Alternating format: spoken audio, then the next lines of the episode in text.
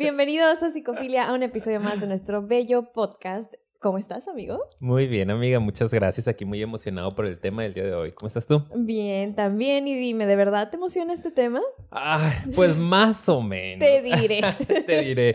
No sé si me emociona, me mueve, me desilusiona, me, ¿Me algo hiere? me genera. El punto es que algo me genera y eso es lo bonito de la vida. Exacto, exactamente. ¿De qué vamos a hablar? A mí también me, me- me- me Sí. mueve mucho el tema y me encanta. Y el día de hoy vamos a hablar de la herida del rechazo.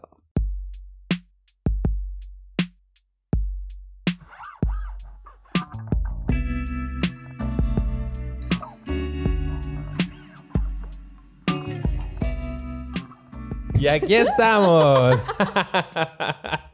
que no me soportas decir eso, amiga. No, no, no. No, no, Yo no dije nada. Era actuación nada más para nuestro intro. Sí, porque a nosotros nos gusta hacer una pequeña actuación de acuerdo al tema del que vamos a hablar. Exactamente. No sé si integramos, integramos nuestros dotes histriónicos en nuestro proyecto de Exacto. psicología, psicoterapia, así que de nada. Nada, porque disfrutan de nuestra actuación. Exacto. Pero bueno, ahora sí, amigo. Excelente. Como bien pudieron leer en el título y también me imagino que por algo están aquí, le dieron clic y acaban de escucharnos, vamos a hablar de un tema, la verdad, bastante profundo. Hoy toca tema profundo, toca era estos hora. temas que yo sé que mucha gente llegó aquí a nosotros con este tipo de contenido o a lo mejor otros lo descubrieron después de haber visto uno de los análisis de película que tenemos, pero es algo que nos gusta hacer de vez en cuando y también muy de vez en cuando hacemos uno más deep que otro, ¿no? Y yo creo que Sí. este es uno de esos que hasta le estamos entrando como con ese nerviosito rico. Las, las pincitas. Sí, pero que es rico en el sentido de que sabemos que es porque es tan importante y Sí. mucha gente a lo mejor se va a identificar con esto. Información trascendente, ¿no? Información que nos puede ayudar a darnos cuenta de muchas cosas que yo ya en la lectura del material, en el estar revisando por ahí algunas fuentes, es como que, ah, me doy cuenta de varias cosas. ¿Terapeuta tienes cita para hoy? ¿Para ya? Pero está súper Sí. padre. Porque a la vez nos ilustra, ¿no? Y nos permite pues seguir en este camino del autodescubrimiento. Aparte es un tema que nos han pedido mucho. Sí, sí lo han hecho en Uno de ocasión. nuestros episodios más eh, famosos. Ya empieza el ego, ¿sí se fijan? Pues más es, una, es una forma de protegerme. de la herida, del claro, rechazo. de la herida del rechazo. Uno de los, de los episodios más famosos a nivel internacional. Es que, sí, sí, a nivel internacional. Tengo una amiga que vive en Ámsterdam y lo ve. Ah, saludos. Saludos, Raquel. Eh, en- y ha sido la herida del, del abandono. Y Ujú. desde ahí nos han pedido un poquito, ¿no? Como que, ay, hagan la herida del rechazo. Ujú. Entonces decidimos, ya es hora, ya de ese fue hace como dos años, yo creo, ¿no? Sí Un fue, año y medio. sí, hace mucho, de los primeritos, porque es que de hecho, si alguien ya también ha visto nuestros primeros episodios, todos eran muy así, ¿no? Como Sí, súper intensos. intensos. Que Ahora teníamos, no Ahora los veo y digo, wow. Bájale, Sí, ¿no? Bájale. necesitabas la terapia. Pero bueno, y ya. ahora aquí súper relajados nosotros Sí. analizando películas. Gracias a todos los que ya fueron a ver el último episodio que analizamos la película del Club de la Pelea, Fight Club, que está buenísima y el análisis nos quedó buenísimo también, así que revísenlo. Así es. Y ahora sí, Muy ya bien. no vamos a hacer el intro más largo, vamos a hablarles un poquito acerca de em, esta herida y que como ya les platicó Ricardo, viene como dándole seguimiento un poco a ese episodio que hicimos en alguna ocasión hablando del abandono y creemos que el rechazo también tiene lamentablemente como a muchas personas sufriendo y padeciéndolo porque es algo como muy recurrente y yo creo que cuando lo estábamos platicando hace ratito antes de empezar, en verdad a muchas personas nos toca vivir y yo también me incluyo este tipo como de pues de heridas, sí, nos toca como padecerla o no sé cómo llamarlo sin caer en el victimismo, victimizarme, o sea, no, no sé cómo se diga, pero em, y yo le decía a Ricardo y con eso quiero empezar porque creo que en general somos una sociedad que rechaza mucho la realidad, que le cuesta mucho aceptar las cosas como son, lo que es, ¿sí? Eh, sobre todo el presente, las cosas como se tienen que dar. Es, es algo que, que creo que siempre ha estado ahí en el ser humano, pero es muy característico también ahorita con, con todas estas realidades deseadas que de repente vemos y las fantasías, ¿no? En las redes sociales, la tecnología. Siento que mucha gente de repente está en rechazo constante de muchas cosas. Y pues sin querer, entre nosotros también nos estamos rechazando. Entonces ahí es donde yo creo que también por eso mucha gente se va a identificar. Sí, y es un tema que va a mover, ¿no? Y que a todos los que Em, lo platicamos un poquito nosotros, nada más de leer un poquito el tema, ¿no? Y de empezar a conectar con la información, nos empezó a mover cosas. ¿Por qué? Porque ahí hay algo, ¿no? También de alguna u otra manera, en diferentes niveles, en diferentes formas, eh, de diferentes personas, pero nos ha tocado eh, recibir o experimentar lo que se siente ser rechazado, ¿no? Les digo, cada quien desde su realidad, hay niveles muy distintos en, estas heridas. Mm, entonces, todos nos ha pasado, ¿no? Somos una, una sociedad, ya lo hemos dicho en otros episodios, enferma. Uh bien feo, pero mal. Eh, sí, y, y, es un círculo vicioso que desafortunadamente se sigue repitiendo, se sigue repitiendo porque nuestros papás fueron rechazados, nuestros abuelos fueron rechazados o abandonados, este, nuestros visas, o sea, traemos cargando todo el rechazo de generaciones y generaciones y necesitamos una generación que haga conciencia de esta herida, que pueda tratar de resolverla, de sanarla, para que entonces ya las siguientes generaciones no anden cargando tanto esta herida. Entonces creo que podemos, y es parte de nuestro proyecto, ¿no? Utilizar esta plataforma, utilizar esta posibilidad de llegar a mucha gente Em, para que hagamos conciencia y nos vayamos a terapia a trabajar y tratemos de resolverlo y así no proyectarlo más adelante, que ahorita les iremos explicando un poquito más cómo funciona este mecanismo, ¿ok? Así es, muy bien. Entonces, con esa bella introducción que espero que a muchos les haya como que movido. Que todos estén llorando. Pónganme en los comentarios quién está llorando. Bajando un poquito, ¿verdad? La, la ansiedad aquí. Ya saben cómo somos, ya saben. que me da mucha risa antes de empezar con el contenido que traemos, este, como hay gente que se estresa, ¿no? Con que de repente seamos graciosillos. ¿Por qué la toman tan a la ligera? Es un tema tan serio, son profesionales de la salud mental. Oigan, tranquilos, relájense. Y también acuérdense que, o sea, este es un podcast. Sí. ¿no? Es transmitir información. No estamos haciendo terapia, obviamente, en nuestras profesiones, pues tenemos eh, otras habilidades, ¿no? Otra forma de manejarnos con nuestros pacientes. No es como que, ay, te rechazaron, jajaja, obviamente, pero son roles completamente distintos. Sí, Entonces, gracias a todos los que lo entienden y sé que también a mucha gente les gusta que hagamos el contenido más relajado, ¿no? Gracias los que están aquí. Ahora sí, ya, por favor. Amiga, pues, dinos. ¿A qué le sacas, pues? No sé a qué le estoy ¿A qué le estás sacando? Ya empieza el tema. Mira, nosotros aquí, como ya saben, siempre traemos unos puntos que no queremos que se nos pasen. Y algo lo primero que platicamos aquí es hablar un poquito de qué implica rechazar, ¿no? Y qué diferencia es de la cuestión del abandono, para quien viene de ese episodio también. Em, cuando hablamos de rechazo, hablamos de esta parte como de un desprecio, ¿no? De de una oposición, de ir en contra hacia algo, de resistirnos. Y aquí vienen estas dos palabritas clave, de no querer. No querer algo. Ahora, también puede que se fusionen mucho estas dos heridas, que el ser abandonado muchas veces viene de un no querer y puede que muchas personas presenten ambas heridas y es algo que platicamos. Pero sí hay esa distinción. Muchas veces puede que haya sufrido algún tipo de abandono porque no se pudo dar de otra manera, porque una persona en la circunstancia no tuvo las posibilidades de estar contigo, ¿no? A lo mejor tu papá, tu mamá se tuvo que ir o la situación, la vida, de alguna manera lo llevó por un punto poco a poco y orgánicamente para como que se separara y no pudo en, en, ciertas circunstancias estar ahí.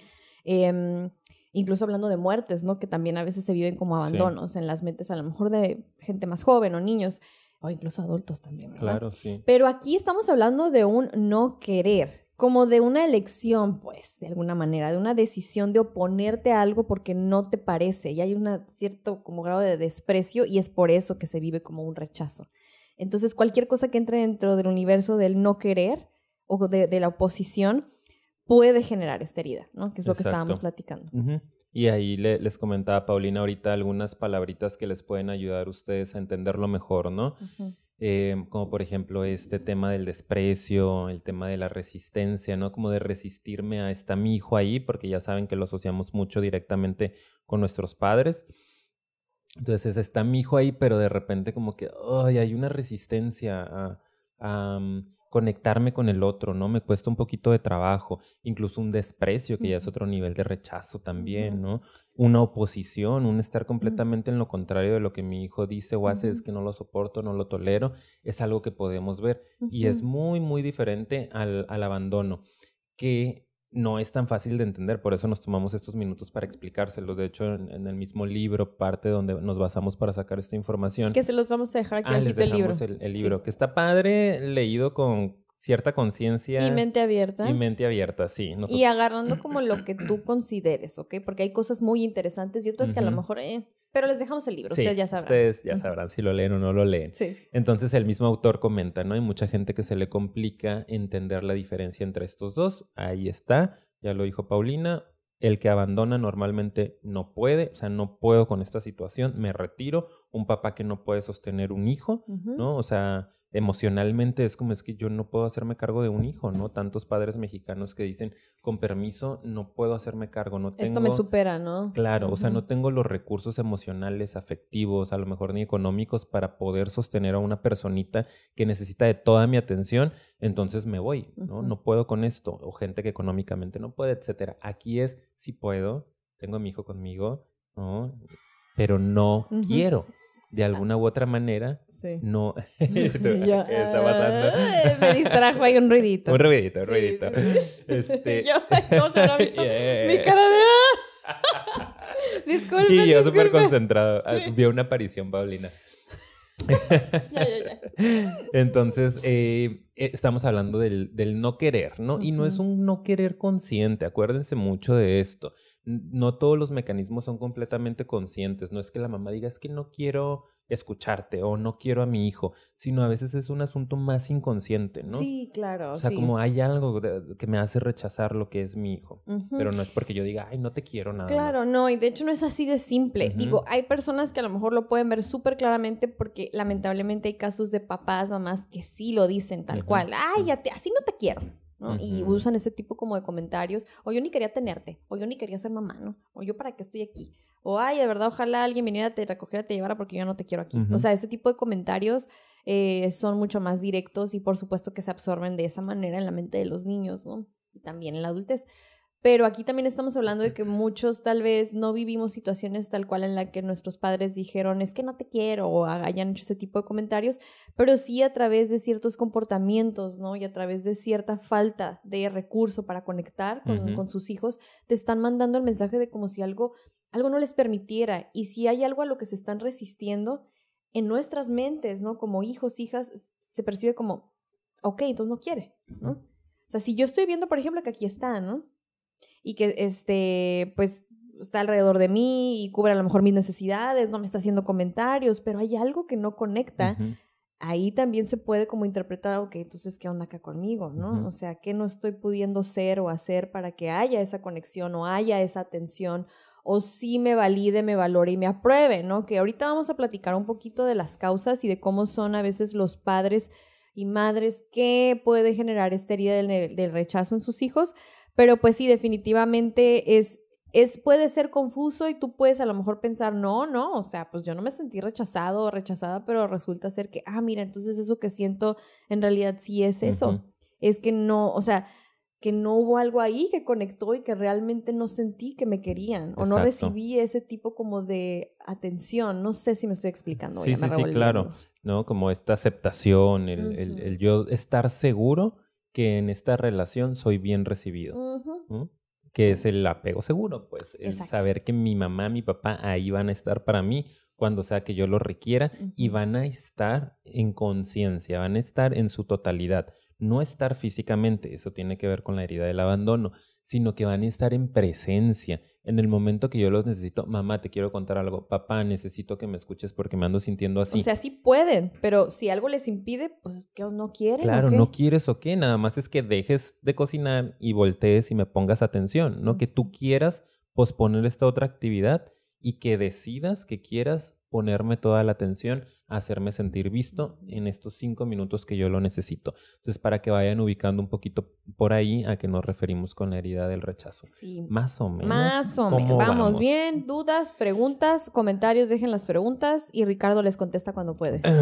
este, sí, ya verán por ahí la respuesta en algún, día.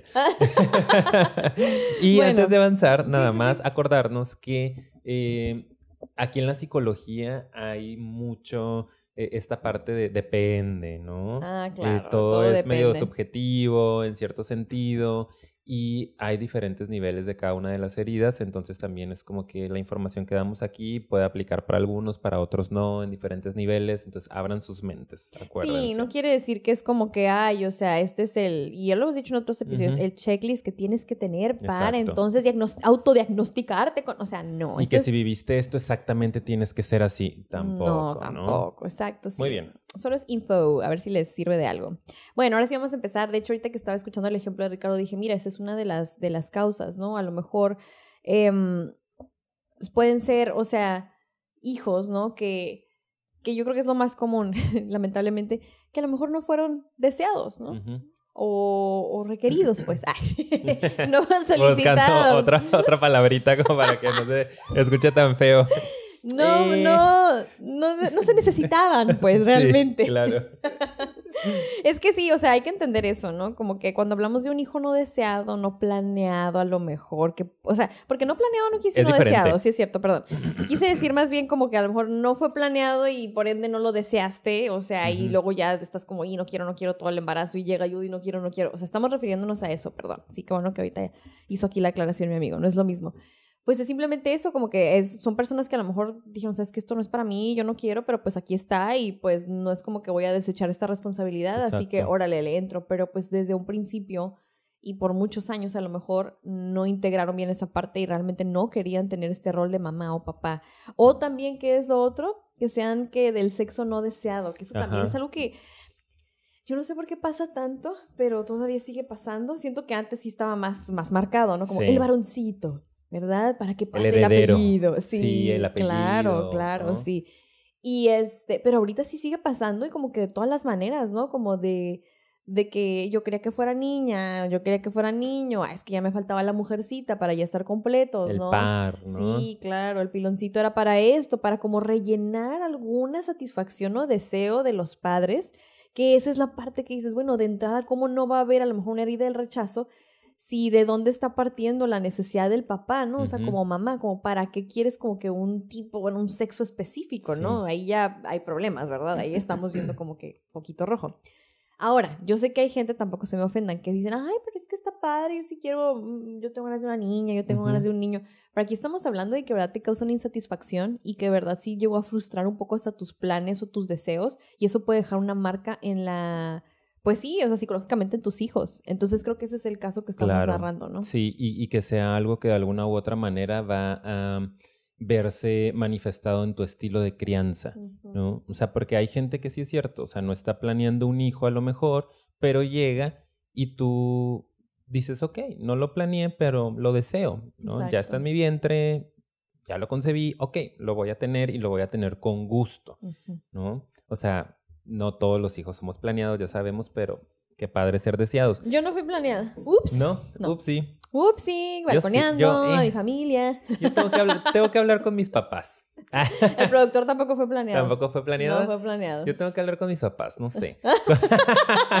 De hecho, voy a hacer una llamada. Espérame un ah, poquito. En vivo, Ricardo confronta a sus papás. Pon eso en el título. sí, sí, sí, sí, para generar controversia. Este, no, yo creo que sí. O sea, estoy seguro que fui deseado porque soy el segundo hijo. O sea, mis papás ya estaban casados, luego tuvieron a mi hermano, luego me tuvieron a mí, pero no estoy seguro si estaba exactamente planeado, ¿no? Como para ese mm. momento de sus vidas. Ok, ok. Eh, entonces les investigo y les digo al siguiente episodio. pero el caso es que de repente es este tema y de repente es el otro tema, por ejemplo, con el tema de, del sexo, ¿no? no, no ser del, del sexo que se está esperando y cuando eso ya va a generar algo en tu estilo de relacionarte con tu hijo. Exacto. Que tú dices, es que no, estás aquí, viniste al mundo y yo ni te quería, o sea, inconscientemente, ¿no? Acuérdense que este diálogo es muy inconsciente, ni siquiera lo alcanzamos a escuchar, pero es como, ay, me estorbas, ¿no? Es que, ay, ¿quién me lo va a cuidar? Es que ahora ya no puedo trabajar, es que ahora ya no puedo conocer al amor de mi vida, es que ahora, este, yo quería una mujer y tengo dos hombres, y, ay, mi ilusión de tener una hija, y entonces como que medio trato diferente al último varón. En el inconsciente. Exacto, entonces eso es lo que queremos que empiecen a ver un poquito, porque esto es lo que va a generar la herida del rechazo en estos hijos o hijas, ¿no?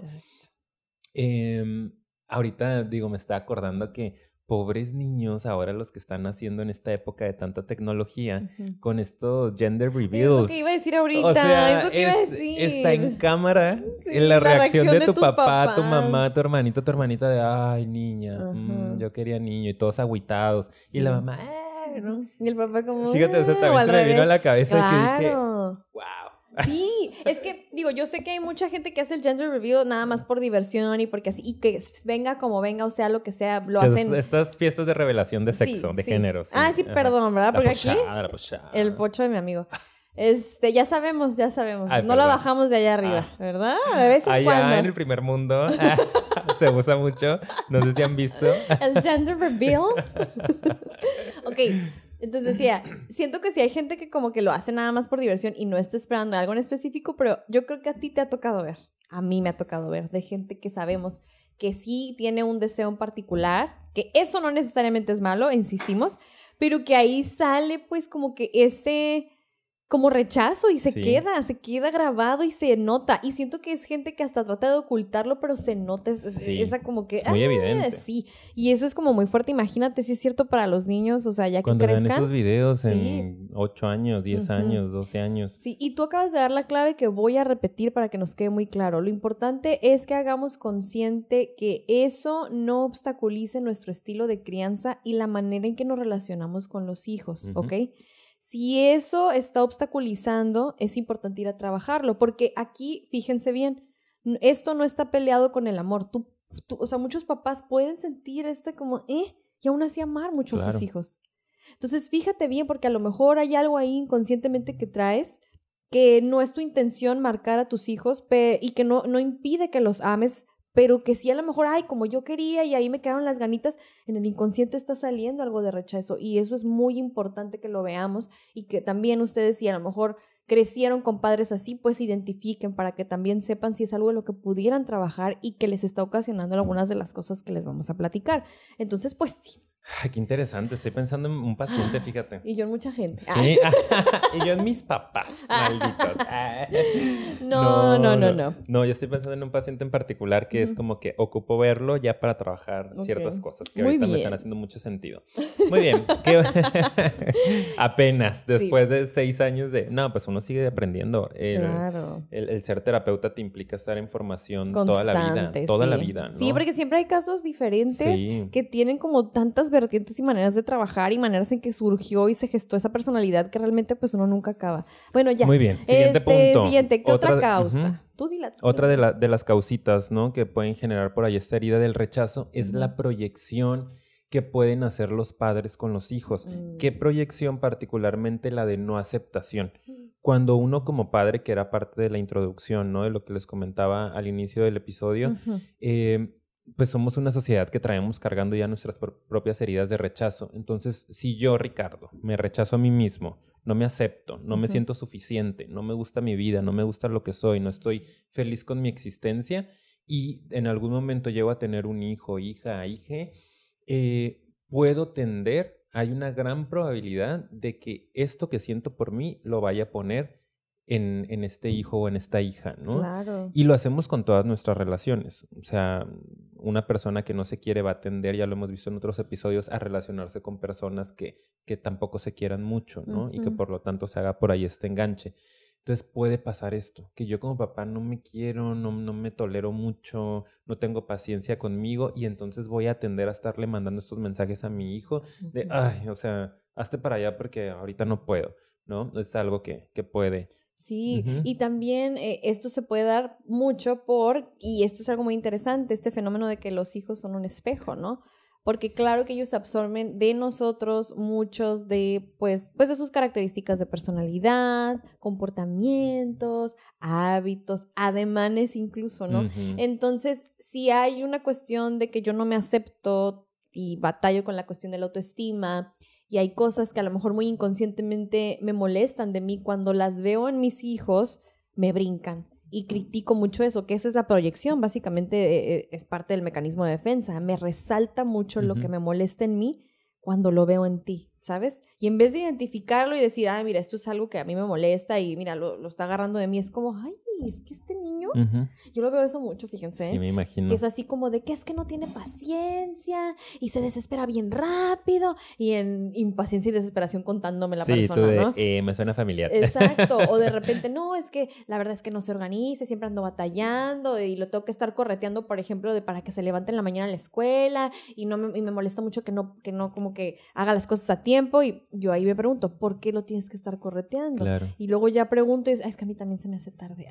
Y tú así de, tengo correteándote un mes para poder vernos, para hablar de tu hijo, ¿no? O sea, como que... Sí, sí, sí. sí, me ha pasado. Sí, o sea, gente que tampoco tiene como esa estructura y espera, ¿no? Que en sus hijos, ¿por qué eres así? Y a veces es como, y es algo que yo hago o estoy haciendo y como que lo veo ahí y me molesta y me brinca y como que y como que se enganchan a veces. Entonces, obviamente esta interacción es completamente el escenario perfecto para que sea la herida del rechazo, si se fijan, porque es como que es una no aceptación de partes de mí que veo en otro y estoy dale duro agrediendo y criticando y diciendo y por qué y, en, y así en, en, lucha con la realidad, en lucha con las cosas como son en vez de realmente hacer un trabajo de introspección y decir, bueno, ok, necesito trabajar yo para que eso se, se resuelva. Y acuérdense que la proyección también puede ser, hay proyección negativa y proyección positiva, ¿no? Entonces es esta proyección negativa en la cual de repente todo es queja, ¿no? ¿Y por qué haces esto? Y también de repente la proyección positiva de espero que seas como yo me veo a mí, porque yo creo que yo soy mm. perfecto, ¿no? Como en un rollo medio narcisista. Exacto. De es que esta parte de mí me encanta, yo pienso que la religión este, Chuchuá es la mejor del mundo y entonces tú deberías de hacer esto también. Y cuando lo haces, lo apruebo. Y cuando no lo llegas a hacer, lo desapruebo con mucha fuerza. Y entonces genero un rechazo en el otro porque no está siendo como, como yo, ¿no? lo que espero que tú seas.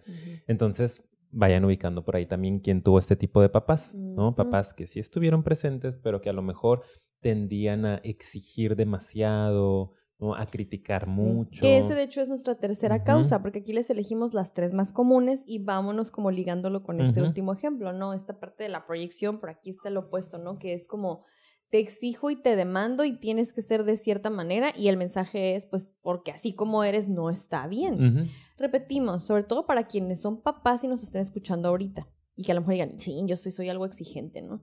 No quiere decir que no quieras a tus hijos, no quiere decir que no les desees lo mejor, porque a veces la gente lo hace desde un lugar, ¿no? Como de, pues es que quiero lo mejor para ellos.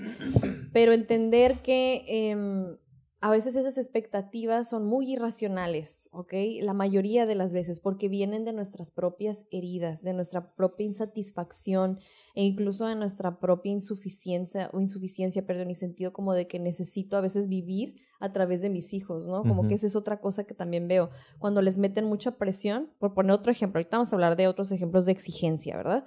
Y de juicio. Pero a veces es meterte y exigirte y meterte toda esta presión porque quiero que cumplas o vivas lo que yo no viví, ¿no? Me acuerdo yo mucho de mi hermana cuando, estaba pequeña iba a gimnasia y había una mamá ahí y ay, me, me, me quedó súper la memoria porque se me hacía increíble que tenía a su hijo y su hijo claramente no le gustaba la gimnasia. Era, era clarísimo, era como berrinche, era bueno. Esa es la cruz que tuvo que cargar el pobre niño, porque él era bueno y era de los buenos, pero como que no llegaba a tope porque era medio indisciplinado. Y la mamá de repente nada más le hablaba así, ella estaba, se quedaba todo el entrenamiento y le hablaba así. Mi mamá también bien clavada, ¿verdad? Por eso yo ahí estaba al lado viendo todo el entrenamiento y me estoy dando cuenta que, que, onda con mi necesidad de analizar a la gente desde chica. Desde yo tenía... chiquita, así. Yo tenía como 12 años y yo estaba viendo así la dinámica así increíble porque así le hacía y le empezaba a regañar y le decía que tenía que, que ya habíamos hablado, acuérdate de esto, necesitamos llegar a las finales y tenemos que llegar a no sé qué. Y yo la veía. ¿Dónde estará ahorita con un trastorno de ansiedad? No sé, oye, pero yo la veía así y hablando con el entrenador y súper metida, como, como que era su deseo que su hijo llegara a esa posición y cuando yo tengo esta memoria y recuerdo yo ya interpretando otras cosas que no me voy a agarrar aquí muy intensamente, se notaba mucho que era su propio deseo, que a lo mejor ella no pudo ser gimnasta, pero entonces necesito que tú cumplas eso. Y ahí al, final de cuentas, por querer que seas como yo quiero aquí en mi mente, estoy rechazando quién eres ahorita. Exacto. Y eso está y es algo que se ve mucho en el deporte, ¿no? A mí me ha tocado ver, los que me conocen saben que trabajo en la Facultad de Deportes y es parte de la materia que doy, ¿no? Psicología deportiva y me ha tocado estar involucrado en algunos medios deportivos y eso ahí se, se ve, pero sí bien claro, ¿no? Un montón de papás frustrados que trataron a lo mejor de llegar en cualquier disciplina deportiva y que no lo lograron, que les faltó un poco y entonces a sus hijos es como, ah, pero ahí viene el junior, ¿no? Y a él desde que a mí me metieron ya a los 10 años al base, pero si hubiera entrado desde los 5, así que desde los 5 el niño está bateando, el pobre niño con el hombro caído, ¿no? Ni por el pobre bat y, y así como que, pero ¿cuál es la prisa, no? Como dejen lo que ellos seleccionen y luego más adelante a veces quieren desertar, ya no quieren estar en esa disciplina porque no les gusta tanto y una exigencia tienes que quedarte porque ya te invertí 10 años ahí, pero pues nunca lo eligió este niño, esta niña, ¿no? Entonces, este tipo de exigencias es las que estamos eh, tratando de, visibilizar que son las que de alguna u otra forma pueden llevar a sentir a un niño rechazado ¿no? o rechazada. Y que puede haber muchas más. Cualquier tipo de crítica, ustedes ahora sí que ya identifíquenlo juicio, papás, y que de hecho esto me recuerda a, por si quieren todavía seguirle este tema y se engancharon y no lo han visto, nuestro episodio de mamás tóxicas y papás tóxicos, que se los vamos a dejar aquí arriba, uno tras otro, ahorita les va a aparecer. Em, porque ahí de hecho hablamos mucho de cómo la exigencia en diferentes estilos puede realmente generar mucha toxicidad y pues aquí está, pero increíblemente relacionado con el rechazo, porque pues repetimos, o sea, cualquier juicio crítica es un, una lucha con quién eres y con cómo deberías ser. Y si yo debo ser diferente es porque quien soy está mal o no es suficiente. Fíjense bien cómo está esta narración porque es algo parecido a lo que llega a pasar a lo mejor en la mente inconsciente de nosotros de niños. Pero sí es muy importante que entendamos que cualquier tipo de, exigencia excesiva, ¿no? O, juicio y crítica dura puede dejar estas marcas. No sé si ahorita se te ocurran otro tipo de ejemplos de, de críticas o, o exigencias irracionales. ¿Traes algo por ahí? Se me ocurren otras, amigas. Mira nuestro tiempo nomás. es que hoy somos Uno que sea, dame uno y luego ya seguimos con las consecuencias. Vamos a la mitad, vamos bien. Ok, ok. Sí, sí, sí. Ahí a la mitad. Sí, sí, sí, este es el último. Sí. Ok. Este, bueno, es que también parte de lo que platicábamos, ¿no? y, que está un poquito interesante es cuando los papás a veces ponen expectativas demasiado altas en los hijos y que pues no se cumplen. Ahorita vimos el ejemplo del deporte, pero hay unas que son un poquito más...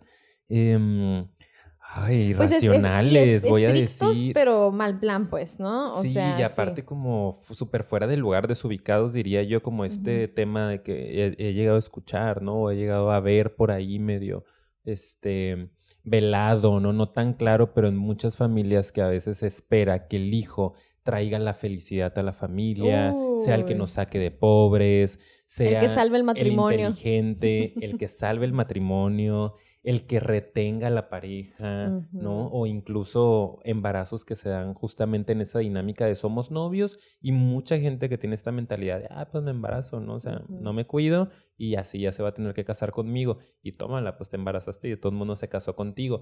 Y eso ya va a generar algo en ti como mamá o en ti como papá hacia tu hijo, ¿no? Como de ni siquiera cumpliste o sea, el sentido de tu vida es retener a una persona y no lo lograste, entonces como que, ah, todo esto lo llegamos a ver en la consulta, sí existe, sí es real y sí genera una herida muy fuerte en, estas personitas, ¿no? Claro, así que quería uno de esos ejemplos intensos pues para ya ahora sí pasarnos con las consecuencias, ¿verdad? ah, nada más, rápido, rápido, rápido, nada más? No, no, rápido. También nada más, paréntesis súper rápido, no sean también son tan clavados con las calificaciones, que es otra manera de estar, ah, este exigiendo excesivamente y luego al rato un 9 y estoy en crisis llorando porque no soy suficiente, ya me van a rechazar y no es lo que querían mis padres. Ya, paréntesis cerrado. Adiós. Y no me estoy proyectando, ¿ok? Ok. No, de hecho, fíjate que eso, no sé por qué, Ricardo, siempre es algo que me ha movido mucho ver que le exigen a los niños, pero a mí nunca me lo exigieron. No. No. Tú solita te lo exigías. Sí. Igual yo. Gracias. Adiós. Adiós. Hasta el siguiente episodio. La música, por favor, que entre ahí. Este, no, pero no sé si es porque me dolía ver a algunos amiguitos míos llorando por eso. O porque padecimos eso, amiga. Bueno, al menos yo, y recuerdo que a lo mejor un poco tú también, como que padecimos la autoexigencia, ¿no? A lo mejor no venía de, la mirada de nuestros padres, pero sí venía de nuestra propia mirada, como de es que esto es lo que me valida, ¿no? Exacto, y que es parte de las causas, ¿no? Pues es que ya le vamos entrando. Hay muchas causas. Ok, y nos damos cuenta que sí es complicado, que vivimos medio aprisionados a, debo de ser perfecto, ¿no? Debo de tener estas calificaciones porque solo así voy a ser aplaudido, aceptado por mis papás y cuando no pasaba sí había angustia. Exacto, y ahora sí, con eso mismo podemos pasar a qué es lo que pasa entonces. Vamos a hablarles de las consecuencias. ¿Qué cosas en nuestra personalidad podemos ver que a lo mejor varios de ustedes ya van identificando? Oye, pues como que esto yo lo viví, como que esto me suena familiar Em, ¿Qué es lo que pasa entonces si llegamos a tener esta herida? ¿Cuál es la primera? La primera causa, lo primero que puede llegar a... La primera consecuencia, perdón, disculpe usted, que puede llegar a, generar, ¿no? El, haber sufrido la herida del rechazo, es esta parte, en este libro deciden eh, llamarle de alguna forma a cada consecuencia de cada herida, ¿no? Cuando revisamos la herida del abandono, algo de lo que se generaba en la herida del abandono eran las personas dependientes, ¿no? Mucha dependencia. Aquí el autor le llama huidizos, las personas que surgen de una herida del, del rechazo somos, son, no somos, somos personas huidizas, ¿no? Y ustedes más o menos imagínense a una persona huidiza, una persona que tiende a huir mucho, ¿no? Como a no querer estar presente, a no querer ser vista. Yo lo relaciono mucho y lo pongo como una persona fóbica, que desde otras corrientes, ¿no? Más analíticas, más psicodinámicas, se puede hablar de una persona muy fóbica, ¿no? Como que le da mucho miedo, le da mucha angustia a la vida, este, no quiere estar muy en contacto con los otros. Mm, y aquí le pusimos, es una persona que no quiere ocupar mucho espacio, no quiere ocupar un lugar, no quiere ser visto, prefiere la soledad. ¿Ok? Entonces, esto puede surgir de cuando nos rechazan, como que no queremos. Decía también ahí que me llamó mucho la atención, dudamos de nuestro derecho a existir. Exacto. Está bien intenso, ¿no? O sea, una persona que fue rechazada por sus padres o por uno de sus padres, cree, de alguna manera configura en su interior que a lo mejor no tiene tanto derecho a estar en este mundo. Y entonces tendemos como a no querer hacer tanta presencia porque, ay, no vaya a incomodar. Sí, claro, exacto. Eso es exactamente lo que iba a decir, que no quiero incomodar, no quiero ser una carga, no quiero ser un problema, porque al parecer es el mensaje que me estuvieron mandando, que era, era complicado tenerme cerca, que no era muy agradable estar conmigo, que que parecía que traía más estrés, ¿no? Porque la exigencia o el juicio o el estrés o el... bueno, pues al parecer soy un inconveniente, ¿verdad?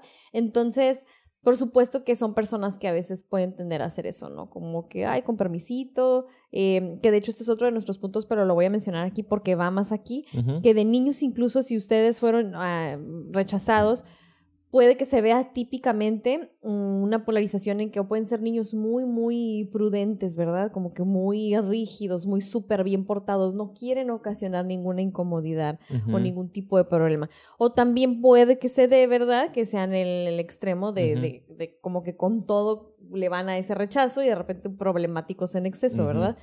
Pero creo que se da más este otro caso, ¿no? Como que niños así como muy de que no quiero ser una carga, no quiero ser un problema, eh, puedo ser una incomodidad. Creo que eso es lo que más se me viene a la mente y yo lo veo muy seguido, de hecho. Sí, y de hecho yo en, ese sentido me identifico bastante, ¿no? Em, siento que, que de niño y me toca verlo de repente ahorita y es algo que en algún tiempo, pues todo, todo lo que hacemos está lleno de lo que somos, ¿no? No hay forma de no ponerlo ahí. Y en alguna época de mi vida me di cuenta en mi proceso que que le estaba poniendo mucha atención a esto, como a los niños de mi alrededor, no sé, a mis sobrinas, ¿no? algunos este, pacientes, hijos de pacientes o este, familiares extensos, de los niños que yo veía como muy calladitos, muy tranquilitos, muy sentaditos en la mesa, ¿no? Sin estar molestando, muy peinaditos, como yo hoy, que vengo de corte. yo decía como, no, o sea, pobrecitos, ¿no? Están sufriendo, como eso no es normal, un niño no debería estar así. O sea, tienes cinco años, seis años, debería andar jugando, este, papaloteando, ¿no? Haciendo preguntas incómodas, explorando el mundo, embarrándose las manos. Y cuando estás ahí en la mesa así como muy prudente, muy tranquilo, es porque no quieres incomodar. Un niño es como, es que no, yo no puedo molestar a papá, no puedo molestar a mamá porque pues ya, ya les traje mucha molestia con venir al mundo, casi que, ¿no? Sí. O sea, ya soy una carga de por sí, entonces mejor lo menos que pueda hacer. Y sabes, eso créanme que se confunde mucho y espero que no se confunda ahorita, ¿no? Porque lo que muchos papás llegan a decir de este tipo de niños o adultos alrededor que dicen ese tipo de niños es, ay, qué padre, ¿no? Ay, qué lindo tu niño. Qué bien no hace ruido, portadito. bien portadito. y Parece un adultito. Ándale, sí, sí, sí. Y Pues no debería de parecer un adultito. Porque no es un adultito. Ni un adulto debería parecer un niño. Ah, Exacto. O un Cada- adolescente. Cada uno tiene que tener su correspondiente etapa del desarrollo y vivirla. Y de hecho yo digo, estos son los que menos nos llegan a consulta de niños por precisamente por eso, porque no son inconveniente Son para ideales. los papás. Ajá. Y, pero, ¿por qué es que nosotros estamos diciendo algo que a lo mejor podría sonar como, oye, pero que no lo, lo que a lo que debemos aspirar es que sean súper bien portados? Sí que obviamente haya límites, obediencia, claro, tampoco estamos diciendo, uy, sí, lo normal es que haya un super causa en tu casa y como que sea un relajo y... Que no te hagan caso. que te- no, pero una cosa Una es un sala. niño que sabe respetar, dirige, eh, un niño que se autorregula, ¿sabes? Pero que a la vez es niño, pues, y se permite jugar, aventarse, ser espontáneo, de repente como que querer flexibilizar reglas, explorar, tener, tener esa curiosidad de ver hasta dónde pueden llegar sus límites. O sea, de- en- si todo en un sentido saludable, es lo más normal, por así decirlo, y entre comillas, ¿no? Es atípico que un niño esté extra consciente de tus problemas como papá, como mamá. Es algo que no necesita ahorita en su vida. No tiene por qué preocuparse de si es una molestia, estrés para ti o si vas a hacer mucho gasto en los uniformes. Entonces mejor me voy a portar súper bien para que no le hagas una rasgadura. Y, o sea, si me explico, es como... Perdí el suéter, no puede ser, perdí el suéter. ¿no? Y- Eso. Una cosa es que el niño sea consciente y sé cuidar mis cosas, a que le cause una crisis y una angustia y por eso ansiedad. sea rígido y entonces no se mueva. Y entonces sea excesivamente bien portado, que eso es lo que estamos diciendo aquí. Es- Este libro también, digo, no, no conozco mucho del autor, muy mal. Eh, lo voy a revisar y les digo. Sí. Me imagino que debe de, ser medio gestáltico, ¿no? Debe de tener ahí estudios así como que medio holísticos, una cosa por el estilo, Sí. pero él mete mucho en su libro estructuras corporales, ¿no? Él asocia mucho como, depende de la herida que tuviste en la infancia, se te va a notar en tu cuerpo, va a haber algunos rasgos, y lo saco a colación por ahorita que comentabas esta parte de la rigidez. ¿no? Eh, las personas que, que sufrieron esta herida del rechazo son personas que tienden a ser muy rígidas en lo físico. Habla también de otros rasgos, ¿no? Que pues no, no los vamos a mencionar porque no cree, no tenemos tanto conocimiento de el contenido científico detrás de esto, pero eh, habla de la rigidez física y eso sí nos hace sentido, ¿no? A mí al menos sí me hace sentido como el hecho de no ocupar tanto espacio, como lo decíamos hace rato, es como no llamar tanto la atención, tratar de ser muy contenido, qué expresiones voy a hacer para no incomodar a nadie, qué digo y qué no digo, si pido o no pido, eh, ay, cometí un error, no tiré algo, uy, qué menso estoy, perdón, discúlpame, yo te voy a comprar un mantel nuevo. Este, como esta preocupación excesiva de no quiero incomodar, por favor, porque de por sí ya soy un problema para el mundo y todavía, mira, vine a mancharte tu mantel, es como qué pena, ¿no? Sí. Entonces es un rasgo muy característico, una rigidez incluso física, ¿no? Y fíjate que cuando estás platicando con estos pacientes en consulta y te vas, ¿no? Hasta esta línea, ¿no? A ver, ¿por qué no quieres incomodar, verdad? ¿Qué es lo que hay detrás? Y estamos viendo qué te genera el pensar, qué emoción te genera el pensar que puedes incomodar. Y ahí le estamos rascando. Y al final de repente es como, no, pues angustia o puede ser miedo. Pero miedo a qué? ¿Qué puede pasar? Sí, porque si tienes miedo es que tienes miedo a que algo negativo vaya a pasar, ¿verdad? Entonces, ¿qué es lo que crees que va a pasar? Y llegas al punto de, pues que me rechacen Sí, y que no me quieran y al rato me dejen de hablar o me no ser suficiente. Sí, sí, sí. Entonces es como tú no quieres incomodar porque al final es un miedo a que, ay, ¿qué van a pensar de mí? Me van a rechazar, me van a criticar, me van a ver mal.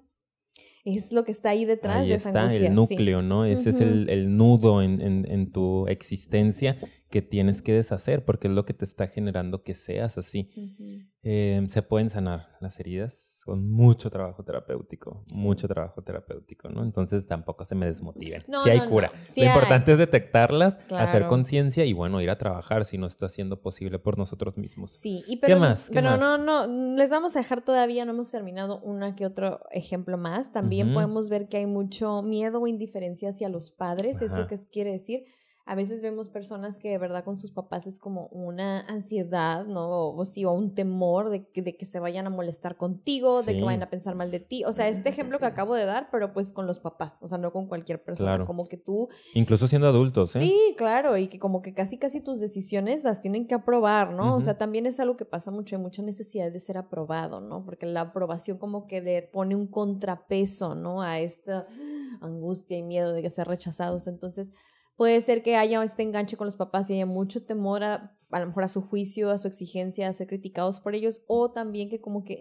La indiferencia, ¿no? Mejor ábrete, no te quiero cerca, ni me importa, al cabo que ni quería, no es como que estoy pidiendo tu opinión, de hecho es la que menos me importa.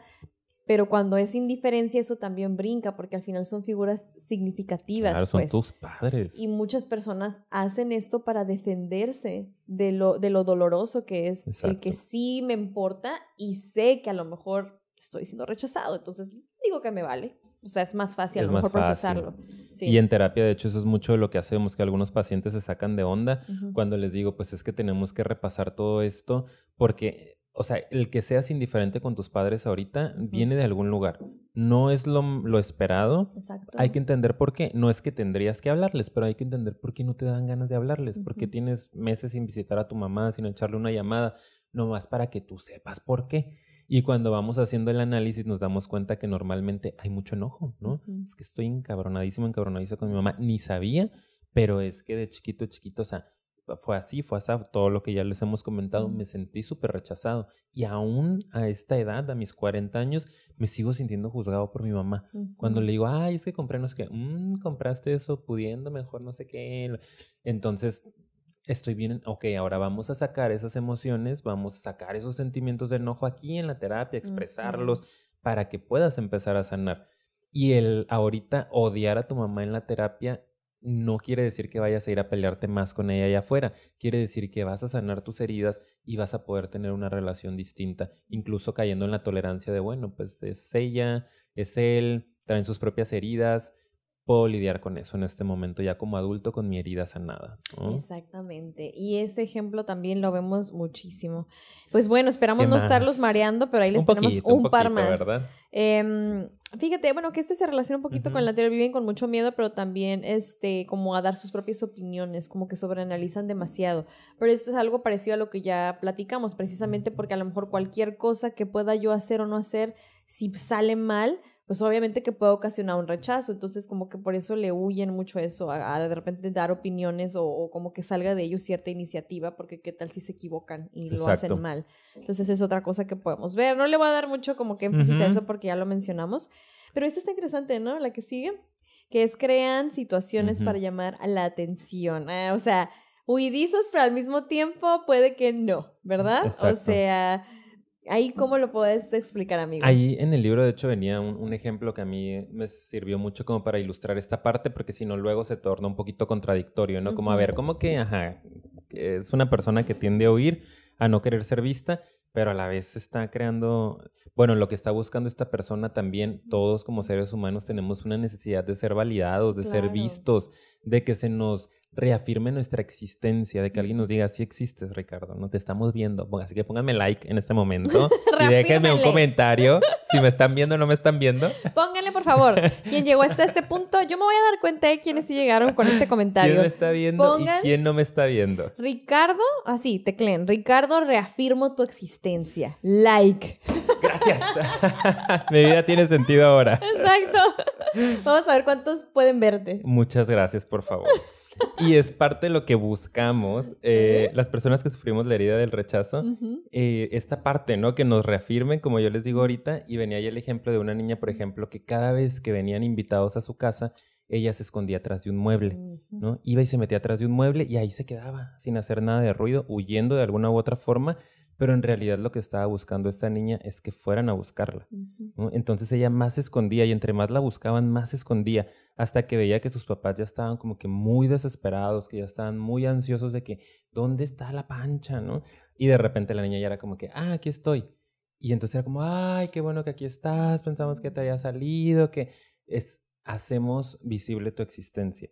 Entonces puede pasar de esta manera siendo niños o ya más grandes de repente podemos generar otras situaciones que sean un poquito más de, por ejemplo, un niño enfermizo, ¿no? un niño que sea muy delicado para ciertas cosas, ¿no? Que si las alergias, este, son cosas que, que surgen que hacen que tus papás te pongan atención. Sí, y es Me por pongo en peligro. Exacto, es lo que te iba a decir. Y es por eso que a veces puede que parezca contradictorio, pero pues sí, no solo es el niño prudente, sino un niño que a lo mejor causa un desastre como para, órale, que reviente y volteame a ver. O sea, a veces viene de ahí también. ¿no? Eh, y ya además adultos, comentábamos también que era esta parte como de, a veces somos personas muy exigentes y a lo mejor en una relación de pareja es como, ¿por qué no me contestas? ¿Por qué no me hablas? ¿Por qué no estás pensando en mí todo el día? Este, ¿qué está pasando? ¿Me estás rechazando? ¿No me quieres? Y, ¿sabes? O sea, es como que ahí ya empieza se ve esa parte. bastante también Sí. ahí, ¿no? O de repente ahí se pueden generar estas situaciones a lo mejor de, pues sabes que voy a desaparecer mis redes sociales, voy a quitar mi foto de WhatsApp, que lo veo mucho de repente ya cuando veo que mis pacientes no tienen foto en WhatsApp, yo, ¿qué está pasando? no es cierto, es una broma. Siéntase libre de quitarla. Yo, ¿a quién le estás mandando mensajes? No, y a veces de verdad ponen este, pues indirectas tal cual en las redes Sí, sociales. No solo estoy hablando de los, de los pacientes, sino Sí, de sí. cualquier amistad que uno a veces. O sea, la indirecta te llega a ti, pues. Sí. Ay, ¿qué estará pasando? ¿Qué estará pasando con este hombre, esta mujer? Porque Sí. puede tender a, a pasar eso, ¿no? Como no hablo en varios días, tratando de que vengan a buscarme, ¿no? De que, ¿qué está pasando, Paulina? ¿Por qué te desapareciste? ¿Por qué cerraste todo? ¿Por qué? Ay, nada, no, nada. estoy súper bien, o sea... Solo una pequeña desintoxicación de las redes. Ándale, ¿no? Entonces puede pasar que, Sí. sobre todo en el tema de pareja, pues de, ah, pues ya no te hablo, pues hay que terminar, pues no sé qué tanta cosa, pero lo que estamos buscando no es eso, es precisamente el efecto contrario, de que me veas, de que Así me es. valores porque lo necesito. Ujú. Pero desafortunadamente muchas, vienes- muchas veces viene desde nuestra irracionalidad de creer que la otra persona no nos está queriendo. Ujú. Y, y lo decía el libro y se me hizo bien interesante, ¿no? No lo asocié con nada otra vez, nada más se me hizo interesante porque sí, Sí, sí, sí, dinos qué. que cuando llegamos a tener una relación de pareja, muchas veces esto nos genera demasiada ansiedad porque por primera vez en la vida, en, en nuestra realidad, nos, alguien nos está aceptando y nos está eligiendo. Y el que alguien nos vea y nos elija nos genera tanta ansiedad que a nivel inconsciente buscamos boicotear o sabotear la relación. ¿no? Con es que no me no estás todo el tiempo que yo quiero que estés conmigo, no me das toda la atención, si te vas con tus amigotes, ellos te importan Mm. más, sabes que a la fregada y ya mejor hay que terminar porque estoy muerto de miedo, porque me estás viendo y porque yo no estoy acostumbrado a que me veas. Y sabes que también es porque como que no lo puedes creer. Tú te sientes tan insuficiente y es tan wow que sí me hayan elegido y me quieran y de verdad ah, di- ah, lidio con esto. Es como, no, pues algo le tengo que encontrar para no yo saber que, ajá, ves, si no me querías, porque es que en realidad no, no me pueden creer. No, No, no, ser no, querido. no puede ser, no puede ser. ¡Qué fuerte! Sí, ¿A sí, quién le sí. ha pasado? Dejen en los comentarios de nuevo. Ay, ¿Qué más, conversación. Creo que ya. casi, ya es todo, pues lo último nada Ay, más. perfeccionismo. Que es gente que Medio lo también. comentamos, pero Sí, sí, pueden ser muy perfeccionistas. Eh, Pueden, ya pueden. pueden. Ya Las habíamos hablado de la necesidad de, de aprobación, de infravalorarnos, de anularnos y decir, no, no soy tan importante, pero ahí te va, nada más para cerrar el episodio con esto, porque sí creo que es importante. Una de las cosas que ya repetimos, esta palabra ya la repetimos varias veces durante el episodio, pero yo quiero como que reafirmarla aquí, es que nos deja esta herida una sensación de insuficiencia insaciable, ¿ok? Cuando no está trabajada. Cuando no está trabajada, nada va a ser suficiente. Nadie es suficiente, pero no, o sea, no en un sentido como nada más de, ay, yo exijo, yo exijo, no, de porque en realidad dentro de tú no te sientes suficiente. No hay nada que llene tu vacío, porque hay algo ahí que me dijo que yo no estoy bien y que estoy defectuoso o defectuosa. Entonces no importa lo que pase, busco, busco, busco por fuera, por fuera, como, como, como algo que sea suficiente, que me haga sentir o que me haga querer esta persona o que de verdad ya yo me sienta y, y no lo encuentro.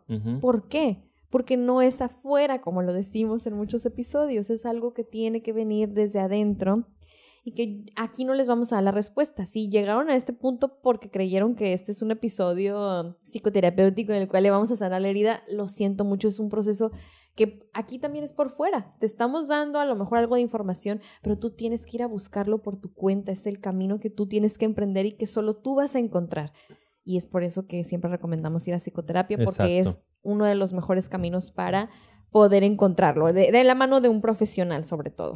Y que de hecho ese ya es el primer paso para empezar a sanar la, la, la herida del rechazo.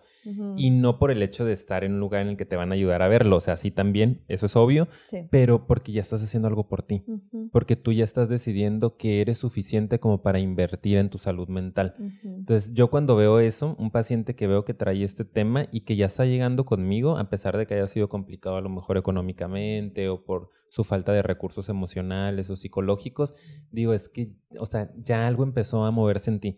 El hecho de que tú hayas dicho, hablo, que es tan complicado para mí, saco una cita, me organizo mis tiempos, eh, decido separar un, monto de la semana de mi sueldo para este servicio, es ya estás decidiendo ocupar un lugar en el mundo, ¿no? Ya tienes tu silla aquí, ya tienes tu hora de terapia en donde vas a venir a que alguien te escuche porque lo tuyo es importante y a que alguien te ayude a sanar porque lo tuyo es importante.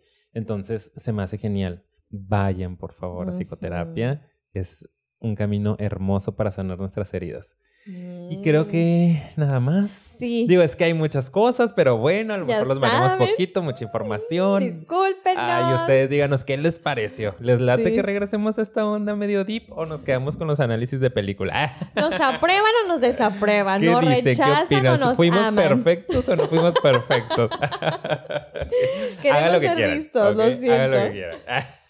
Al cabo que ni me importa. Al cabo, mira, ni fui rechazado. Ah, ni soy un huidizo. Así que mira, no me importa su validación. Ay, no, no es cierto, pongan like por favor y suscríbanse.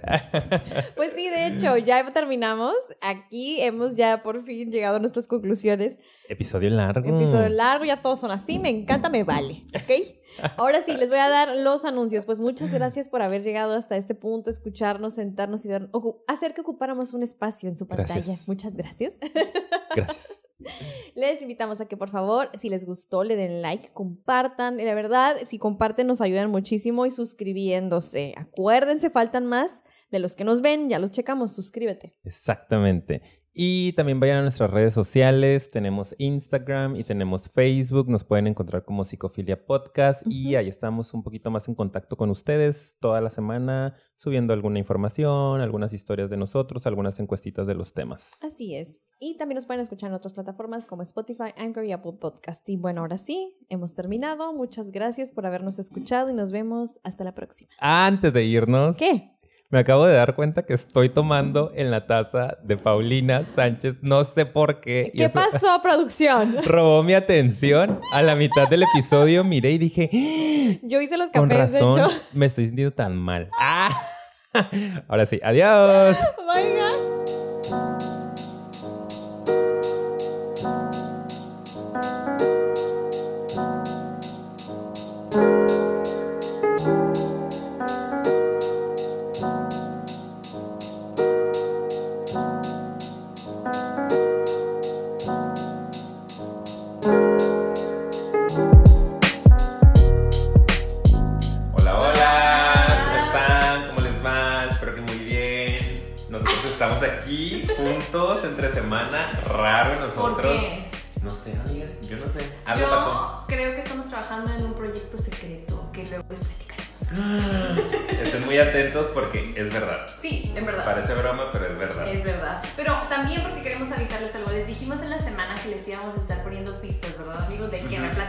de nuestro siguiente episodio.